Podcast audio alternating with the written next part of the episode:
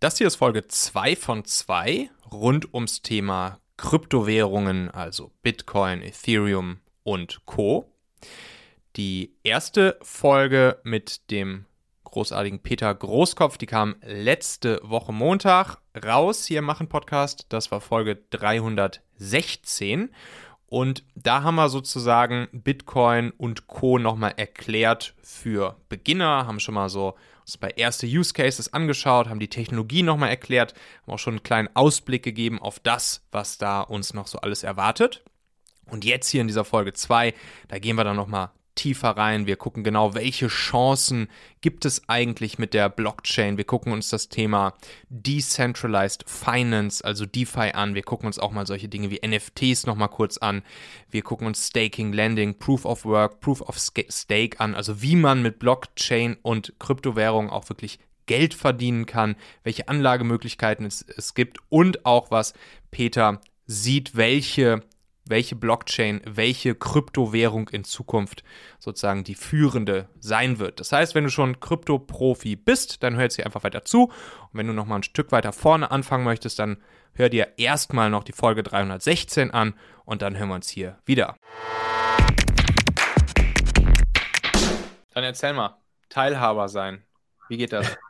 Genau, also ähm, ich sprach ja, ich sprach ja vorhin schon äh, oder in, in, in, im vorderen Teil über die ähm, über diese Konsensverfahren, also halt zum Beispiel bei, äh, bei Bitcoin, also dieses Rätsel lösen, ja, also halt wie was, ähm, was ja bei der Bitcoin-Blockchain ist, ist halt ein, ist ein Rechenrätsel, das ist halt sehr ressourcenintensiv, das zu lösen. Und ähm, quasi so die, das Incentive, was, äh, was man da setzen möchte, ist, dass ähm, wenn ein Miner oder halt ein Knotenbetreiber äh, jetzt halt schon so viel Strom, also so, so viel Geld in Strom investiert, um ja. ähm, halt eben so einen nächsten Block äh, quasi halt zu erzeugen und dafür einen Reward zu bekommen, dann ähm, kann man davon ausgehen, dass er jetzt hier nicht irgendwie äh, rummanipuliert, weil in dem Fall, wenn halt rauskäme, dass er manipuliert hat, dann würde er eben diesen Reward nicht bekommen und er würde auf seinen Stromkosten sitzen bleiben. Ja. So. Das ist, äh, das ist die Idee bei der, bei der, bei der Bitcoin-Blockchain. Und ähm, also sozusagen so dieses, ähm, dieses äh, Incentive zu setzen, dass man nicht manipuliert, kann man halt eben hatten wir auch auf andere Arten und Weisen ähm, herstellen. Und das sind dann zum Beispiel die sogenannten Proof of Stake Blockchains. Und da ist halt eben das Idee, äh, da ist halt eben die Idee, dass ähm, halt jeder, der ein, äh, ein, sag ich mal, eine Einheit einer, äh, einer Proof of Stake Kryptowährung hält, ist halt ein Stakeholder. Ja, also halt mhm. ist ja quasi wie ein Anteil an der, an der Währung.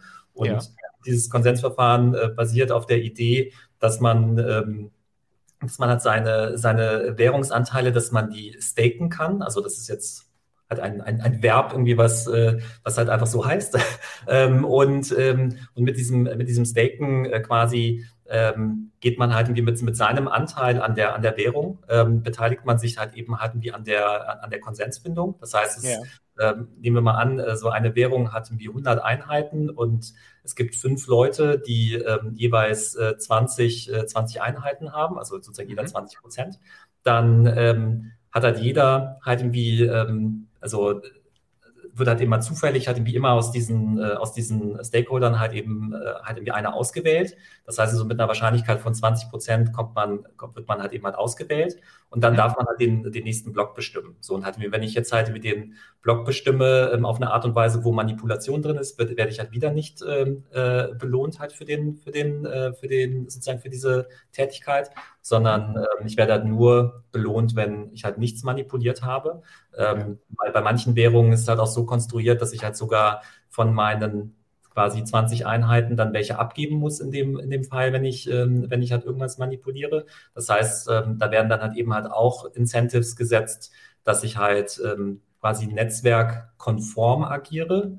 Mhm. Ähm, aber äh, dieses sozusagen Auswählen halt irgendwie ähm, bei, jedem, bei jedem Block irgendwie und dann halt irgendwie zu bestimmen, wer halt, äh, wer halt den, den nächsten Block bestimmen darf, äh, das ist natürlich weniger ressourcenaufwendig. Irgendwie und äh, dafür braucht man dann jetzt halt auch keine Mining-Farben mehr und muss jetzt auch keine Rechenrätsel mehr lösen, äh, die Strom ja. verbrauchen, sondern das ist halt einfach äh, effizienter. Und, ähm, und das ist, sage ich mal so, jetzt so die, die neue Generation von Blockchains, geht eben halt irgendwie auf diesen, ähm, auf, auf diesen Mechanismus, aber auch zum Beispiel Ethereum äh, geht äh, Richtung, Richtung Proof of Stake als, als Konsensverfahren. Mhm. Und äh, wenn man jetzt ähm, eine Person ist, die, die Ethereum oder Tezos oder halt eben so eine Proof of Stake Währung hält, dann kann man dann eben diese, diese Anteile zum Beispiel halt eben halt auch an den Validator geben oder halt an Dienste geben oder halt auch teilweise bei manchen Kryptobörsen, Börsen, bei Kraken zum Beispiel, ähm, kann ich halt eben dann Kraken beauftragen, dass die halt ähm, quasi ähm, sich halt irgendwie um dieses Staking kümmern und dann bekomme ich halt je nach Kryptowährung halt äh, äh, Zinsen ausgezahlt. Und mhm. äh, das heißt also halt eben halt über dieses Staking und dieses Halten von, von Kryptowährungen kann man ähm, sich äh, auch als, äh, sag ich mal, Privatperson oder auch als Nicht-Techie auf eine recht einfache Art und Weise halt auch ein äh, nettes äh, Passiveinkommen kreieren. Und da sind wir dann auch schon mitten im Thema DeFi drin, oder? Decentralized Finance, richtig? Äh, ja und nein. Also halt also, also äh, Staking, Staking ist äh, eher erstmal noch ähm, Infrastrukturthema. Ja, also halten wir so, das äh, ist halt eben halt ein Konsensverfahren und das ist sozusagen so die Grundlage äh, für die, für die Blockchain. Aber grundsätzlich stimmt das schon, dass äh, im Decentralized Finance ähm, geht es halt eben auch stark darum, ähm, dass halt eben der, der Nutzer mit ähm, bestimmten Einheiten ähm, bestimmte, bestimmte Dienstleistungen konsumieren oder unterstützen kann und dafür dann eine Entlohnung bekommt. Ähm, und insofern, ja, es ist eine gute Überleitung. Dann Decentralized Finance. Wie, wie würdest du, also auch hier, ne, haben wir vorhin schon, im Prinzip wahrscheinlich jede einzelne Bankdienstleistung, die es so gibt, Versicherungsdienstleistung, kannst du wahrscheinlich alles abbilden, oder? Alles, oder? Genau, also, als, ähm, also Decentralized Finance. Ähm, Außer das Zentralbankgeld. Also ja, also, also auch, auch, da, auch da könnte man rangehen. Ähm, also erstmal Decentralized Finance, äh, wie der Name schon sagt, äh, konzentriert sich halt stark auf Finance-Themen. Ähm, also da, da geht es sozusagen nicht irgendwie um irgendwie, ähm, irgendwie Trading-Themen oder äh, irgendwelche irgendwie Supply Chains oder so, sondern halt vor allem Finance-Themen.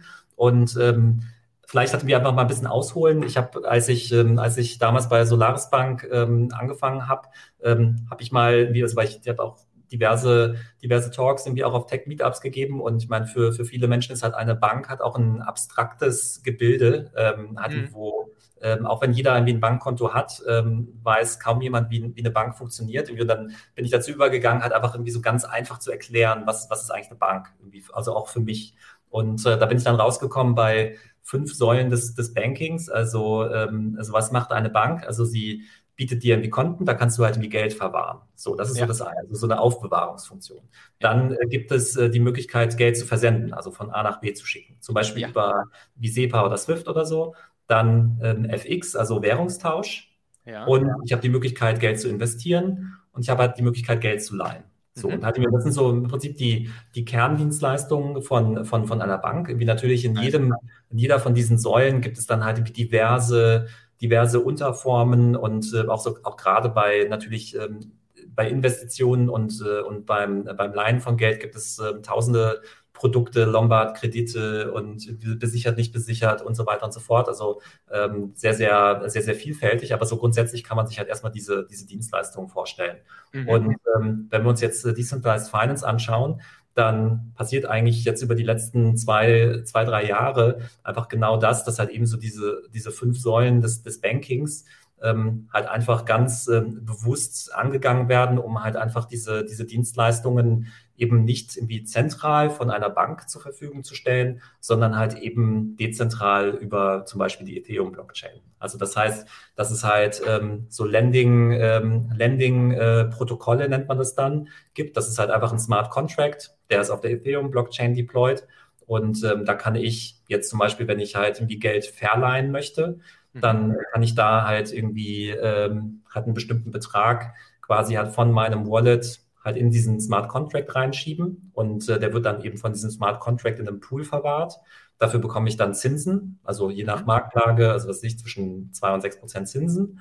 Und ähm, andere, die sich Geld leihen möchten, also halt zum Beispiel Leverage Trader, also halt irgendwie Trader, die irgendwie gehebelt ähm, handeln wollen, ähm, können ein äh, Collateral, also halt irgendwie ein, ähm, eine Besicherung hinterlegen, halt auch in diesen Smart Contract. Also zum Beispiel, ich sage jetzt mal, ähm, zwei, zwei Ether, ähm, in dem Moment, bekommen sie dann halt einen Ether ausgezahlt. Also das heißt, es ist dann halt überkollateralisiert, so nennt man das mhm. dann im Fachjargon.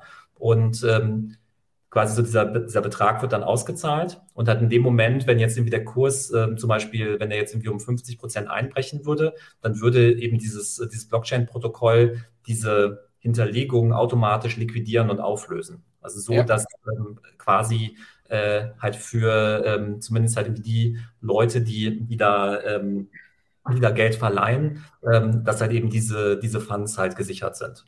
Und, mhm. äh, und das Ganze, also weil wir hier über diese Smart Contracts reden, Smart Contracts sind, ist, wie gesagt, einfach ein Computerprogramm, das läuft autonom. Ja, also das heißt, da ähm, muss jetzt kein Mensch äh, drauf gucken und irgendwas äh, genehmigen oder halt irgendwas freigeben oder ähm, dementsprechend kann natürlich halt auch kein Mensch jetzt äh, irgendwas verändern oder irgendwie manipulieren. Dementsprechend ähm, ist jetzt so diese Abbildung eines, eines Lombard-Kredits quasi komplett durchtechnisiert, also halt irgendwie komplett automatisiert, ohne äh, menschliche Interaktion nutzbar. Und ja. äh, finde ich halt irgendwie von daher ähm, halt einfach auch so attraktiv und interessant und deswegen äh, auch irgendwie, als, als wir angefangen haben zu sprechen, so dieses äh, das beste und fairste und transparenteste Finanzsystem, ähm, wo kommt das jetzt her?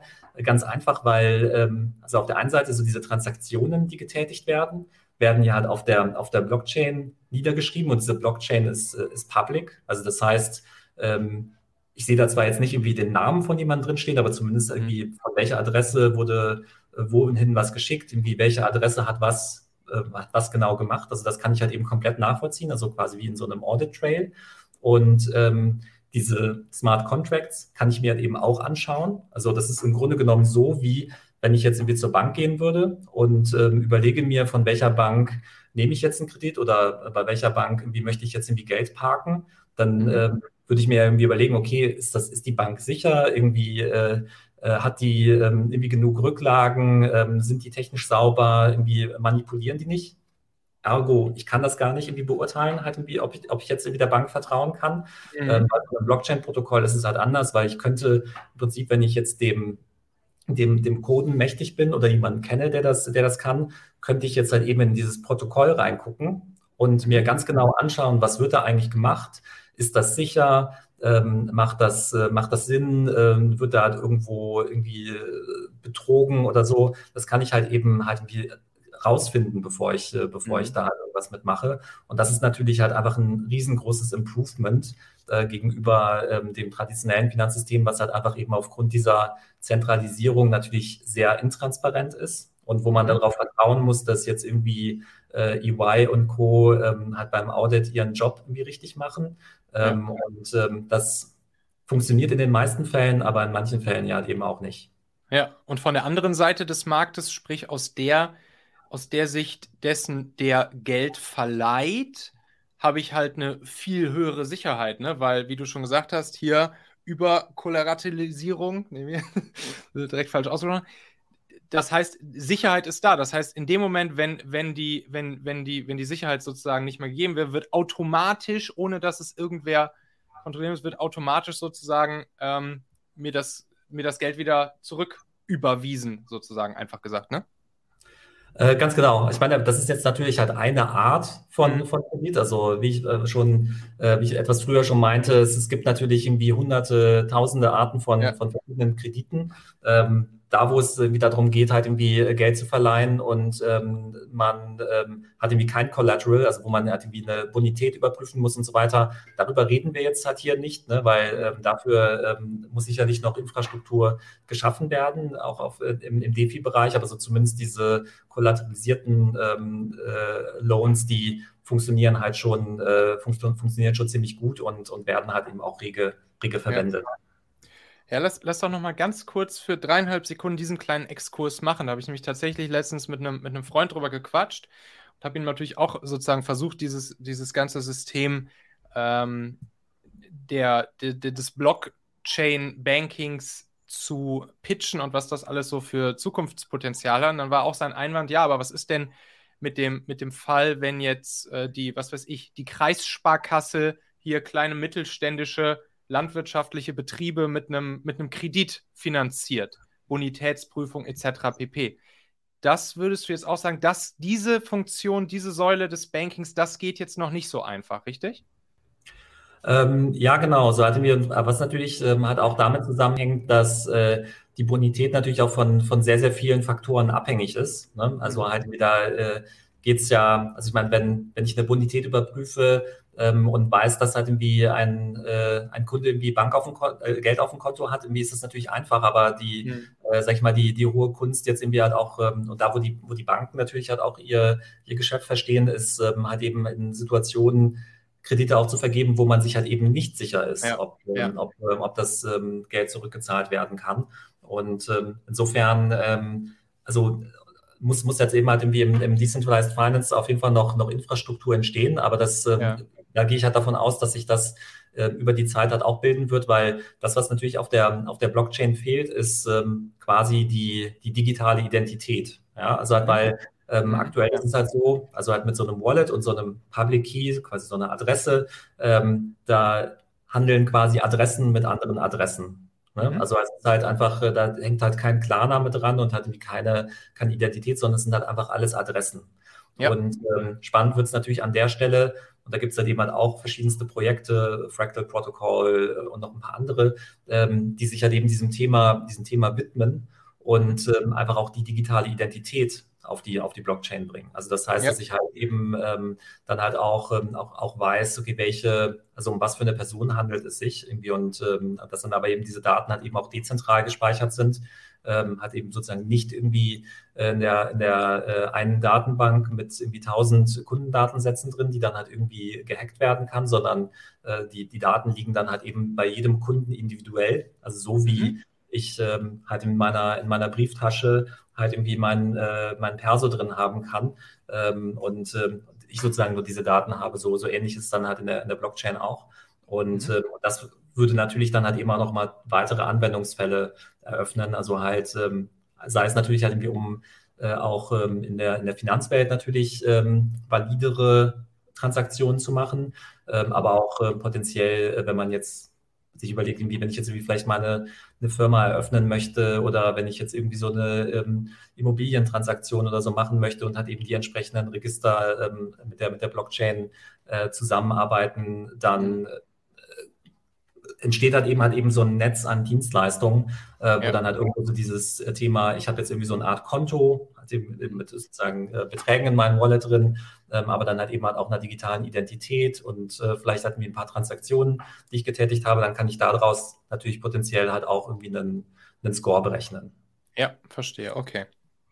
So, wenn wir nochmal zurückgehen, also jetzt haben wir schon festgestellt, als, sagen wir mal, als Otto-Normalverbraucher ähm, ist ja auch so, wenn ich es richtig verstanden habe, so mit deiner Mission dieses ganze Thema DeFi und, und auch irgendwie Finanzen mit der Blockchain auch mit sozusagen zu verarbeiten und, und, äh, und der ganzen Geschichte auch zu vertrauen und darüber vielleicht auch, ja, zukünftig sowas wie eine Rendite oder ein Zins oder sowas auch als, als Otto-Normalverbraucher generieren zu können.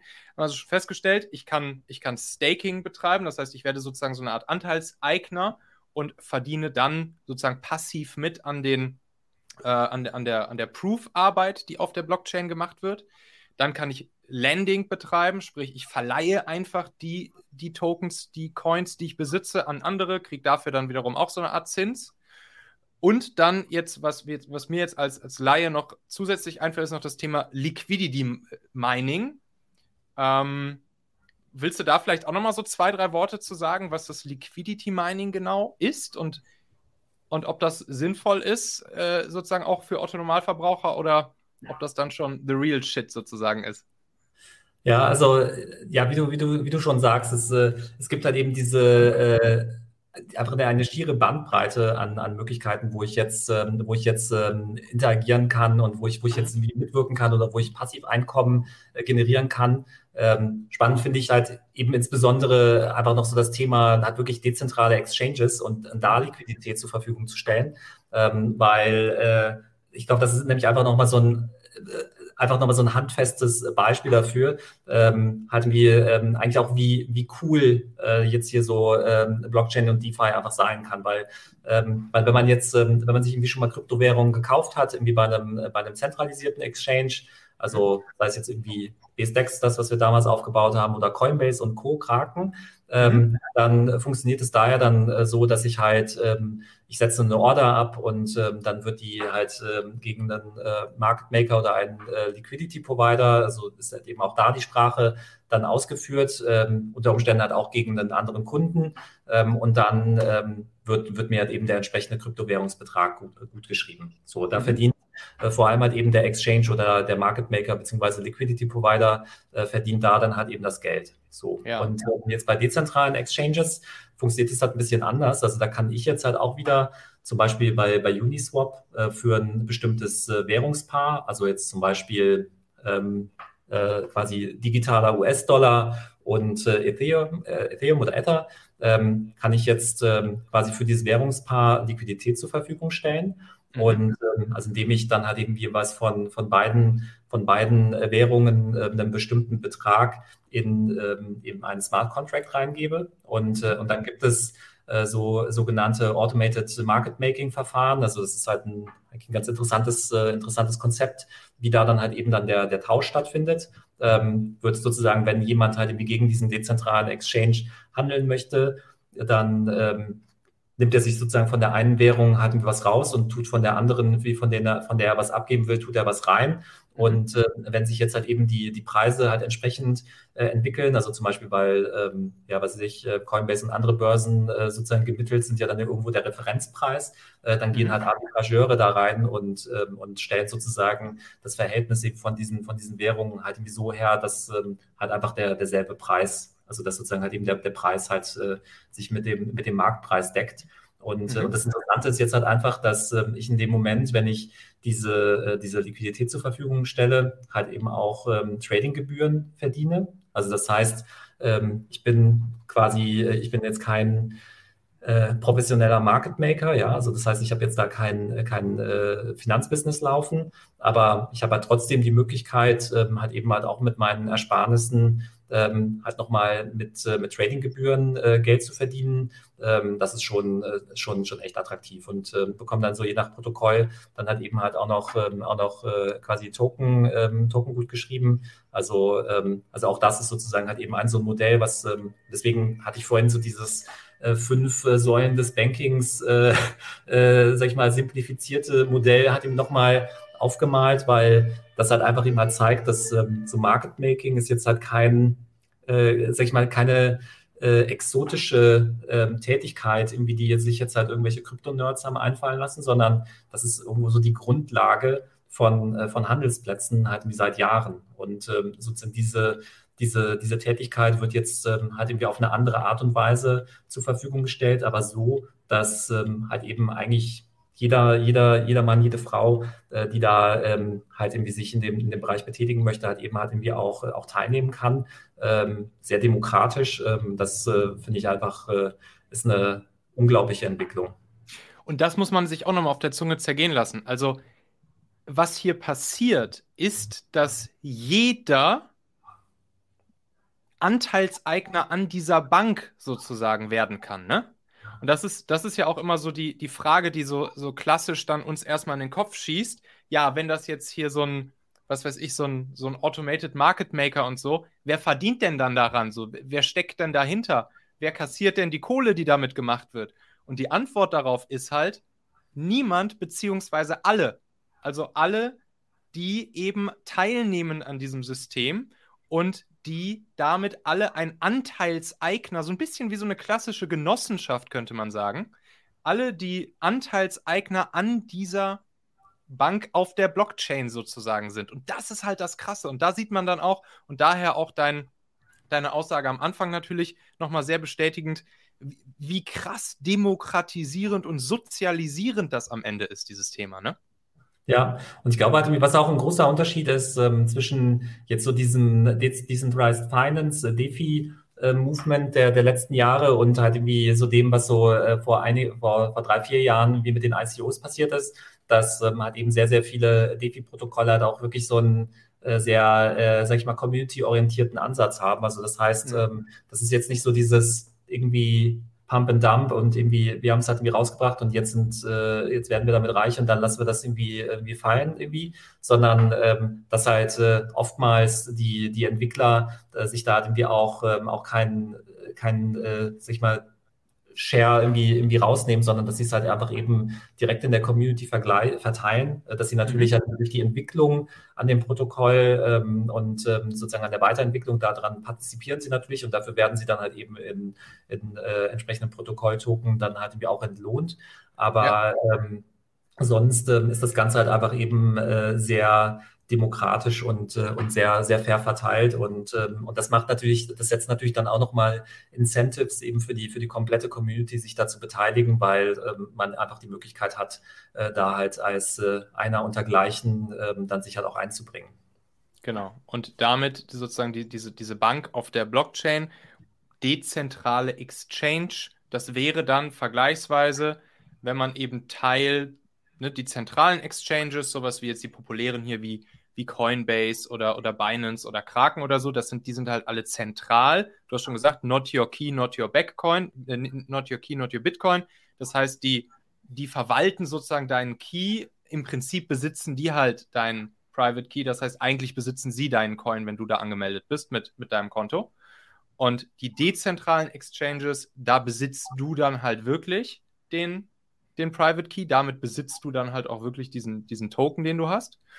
Und wenn ich jetzt so die Puzzleteilchen zusammensetze, dann geht ja wahrscheinlich das, was ihr da gerade am Bauen seid, in Richtung so einer dezentralen Exchange, nehme ich mal an. Richtig? Äh, nicht unbedingt. Okay.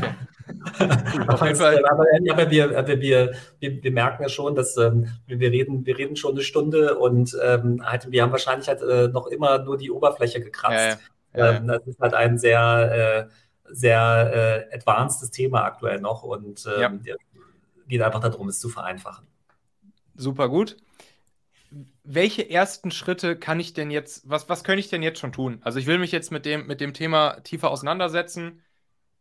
Würdest du, würdest du sozusagen mir noch dazu raten, als, als erste Schritte, um mich damit auseinanderzusetzen, zu einer zentralen Exchange vielleicht erstmal zu gehen, Coinance, Binance, Kragen etc. und da überhaupt erstmal mit dem ganzen Thema zu starten? Oder gibt es jetzt schon einfache Möglichkeiten für den Otto-Normalverbraucher sozusagen einfache erste Schritte schon in Richtung Dezentralität und dezentrale Exchanges zu gehen? Ja, also ich, ich, ich glaube, wie bei jedem komplexen Thema bietet es sich einfach an, sich halt eben Schritt für Schritt halt einfach eben der, der Thematik zu nähern.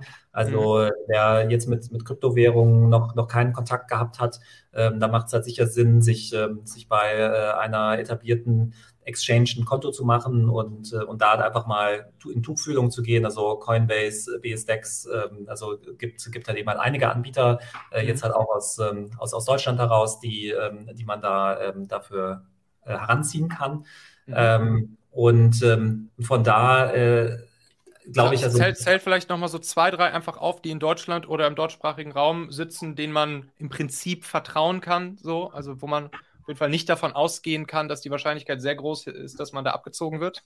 Ja, genau. Also ich meine, letzten Endes äh, bei den, bei den, bei den Handelsplätzen ähm, ist halt einfach immer wichtig, dass sie, dass sie halt eine bestimmte, bestimmte Größe haben und dass sie sich halt, äh, sagen wir mal, also auch in, das, äh, in, in die geltenden Rechtssituationen einbetten und mhm. ähm, da äh, sicherlich äh, hat äh, sicherlich Coinbase sehr, sehr weit in Deutschland. Dann hat eben die beiden Projekte von der Börse Stuttgart, irgendwie wo, wo, wo ich ja indirekt, indirekt und direkt auch ähm, mit, äh, mitgewirkt habe, also halt eben den mhm. Bison halt irgendwie als App oder halt eben die BSDEX.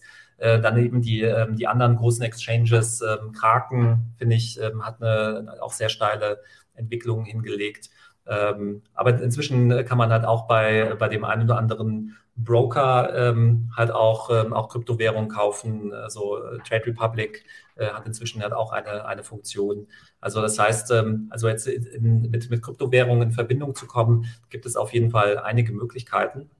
Und ähm, in dem Moment, wenn man das gemacht hat, irgendwie dann äh, wird man irgendwie schon merken, dass dann irgendwie so diese äh, die selektive Informationswahrnehmung irgendwo in Zeitungen, in äh, LinkedIn-Posts, in irgendwelchen Blogposts, dass das zunimmt und ähm, dass man sich dann halt eben halt anfängt, dafür zu interessieren. Und dann finde ich, macht es halt eben halt Sinn, dass man sich halt einfach so mit dass man einfach mal anfängt, ein bisschen halt auch zu lesen und zu recherchieren, äh, sich dann halt mal ein sogenanntes Non-Custodial Wallet eröffnet. Also da kann man zum Beispiel, also Metamask ist so der, äh, sag ich mal, ähm, äh, der Universalwerkzeugkasten, äh, zwar sicherlich mit, mit äh, einigen Haken und Ösen, aber ähm, zumindest ähm, ja, so, ist das so ein bisschen so das, das, das Einstiegs, Einstiegsprodukt. Ähm, und ähm, dann halt vielleicht hat mal von seinem, äh, von seinem zentralen äh, Exchange vielleicht mal ähm, ein paar Ether-Einheiten oder äh, an, äh, Teile von, von Ether einfach mal an dieses Wallet zu übertragen und, ähm, und dann einfach mal anzufangen halt mit äh, der einen oder anderen DeFi-Geschichte, so Uniswap vielleicht halt einfach mal auf einem dezentralen Exchange äh, zu handeln und ähm, da halt einfach einfach ein Gefühl dafür zu bekommen, weil das ist halt einfach schon, schon auch interessant, wie dann so diese, diese äh, Non-Custodial Wallets, wie die halt funktionieren, äh, dass ich da dann halt eben, wenn ich mein Wallet mit, einer, mit einem Protokoll verbinde, äh, wie das halt irgendwie funktioniert oder mhm. wenn ich jetzt eine Transaktion tätige, wie, wie ich die dann sozusagen unterschreibe, ähm, so per, per Mausklick. Also das ist, äh, das ist schon, das ist schon ganz interessant. Aber wie gesagt, das ist, glaube ich, dann halt auch mal so ein Entwicklungsprozess, ähm, ja. weil äh, das Ganze ist halt einfach sehr technisch und ja. ähm, ja, äh, kann vielleicht dann auch an der Stelle dann für so manch einen halt auch frustrierend sein. Ähm, aber ich glaube, äh, insgesamt ist das, äh, ist es halt so spannend, äh, äh, als dass man es äh, ignoriert. Außerdem bist du ja dran, uns die Dezentralität in naher Zukunft noch weiter zu vereinfachen. Und da sind wir auf jeden Fall dann super, super gespannt, was da kommt. Ähm, wenn ich dir jetzt, wenn ich dir jetzt folgen möchte, wenn ich jetzt mitbekommen möchte, was bei dir so passiert, wie mache ich das am besten? Wo finde ich dich am besten? Wo kann ich dich äh, sozusagen sehen, kontaktieren, dir folgen, etc.? Also ähm, auf LinkedIn funktioniert auf jeden Fall ziemlich gut. Das ist, glaube ich, inzwischen mein äh, meistgenutztes soziales Netzwerk, ähm, also wo ich halt auch die, die meisten Informationen rausziehe und äh, interessante Artikel finde und so weiter. Also da könnt, könnt ihr mich natürlich äh, auch kontaktieren oder, oder folgen. Ähm, Twitter ähm, bin ich Peterli, also Peter L-I-H. Äh, da äh, poste ich zwar nicht so, nicht so oft, aber auch da könnt ihr mich erreichen. Und ähm, ja, so grundsätzlich, äh, ich, ich lebe in Berlin. Äh, das heißt, man kann mich hier halt auch auf der Straße antreffen, wenn wir nicht irgendwelche Corona-Ausgangssperren oder irgendwas äh, nochmal in der, in der Zukunft bekommen. Und ähm, wenn äh, in, in, Zukunft äh, vielleicht auch wieder das eine oder andere Meetup stattfindet oder Konferenz, äh, dann bin ich da natürlich halt auch immer äh, gerne unterwegs, weil äh, ja, also diese, diese Mission, ähm, Krypto, Blockchain, DeFi und wie alles, was da so drumherum passiert, hatten wir auch ein bisschen zu erklären und ähm, den Leuten nahezubringen, ist mir einfach auch ein persönliches Anliegen, weil wir wollen halt einfach, dass diese Bewegung äh, ja noch an Fahrt gewinnt und ähm, dass halt einfach mehr, mehr Leute aufspringen. Und äh, da ist natürlich dann halt irgendwie auch äh, jeder Beitrag und, ähm, und jede Möglichkeit, äh, das, äh, das Thema zu, zu evangelisieren, äh, natürlich immer gerne genommen finde, da, da machst du einen Top-Job und ich hoffe und wünsche dir und uns allen natürlich auch, dass sozusagen die Leute, die bei uns die, die Gesetze schreiben und glaube ich vieles von dem hier noch nicht ganz so tief durchdringen, plus natürlich auch eine gewisse Gefahr für ihre Systeme und Strukturen sehen. Ich meine, wir haben vorhin aufgezählt, was im Prinzip grundsätzlich erstmal alles ersetzbar werden könnte durch Blockchain-Technologien. Äh, dass äh, ja, dort auch die richtigen Entscheidungen getroffen werden im Sinne der Gesetze und Regulatorik und dass dieses, diese großartige Erfindung und Technologie ja, nicht sozusagen im, im Keim erstickt wird, jetzt wo es halt gerade so richtig anfängt, Fahrt aufzunehmen und, glaube ich, immer mehr Menschen verstehen, was das eigentlich für ein massives Potenzial hat. Ne? Absolut, ja. Alright. Peter, tausend Dank. Ich verlinke natürlich dich und dein LinkedIn und dein Twitter-Channel drunter. Und bis zum nächsten Mal. Ich hoffe, wir können das nochmal irgendwann hier weiterführen. Dann gucken wir uns vielleicht in einem Jahr nochmal an, was, was geschah. Und äh, wann ist Launch? Wann, wann werden wir grob mit, mit, deinem, mit deinem Produkt rechnen können? Was schätzt du? Ich glaube, also man, man wird definitiv äh, dieses Jahr schon auch ein bisschen was hören äh, und auch dann die Möglichkeit bekommen, uns zu folgen und ähm, also richtig, äh, so richtig los äh, dann im nächsten Jahr. Alles klar. Also Peter Großkopf, tausend Dank dir und bis zum nächsten Mal. Jo, danke dir. Ciao, ciao.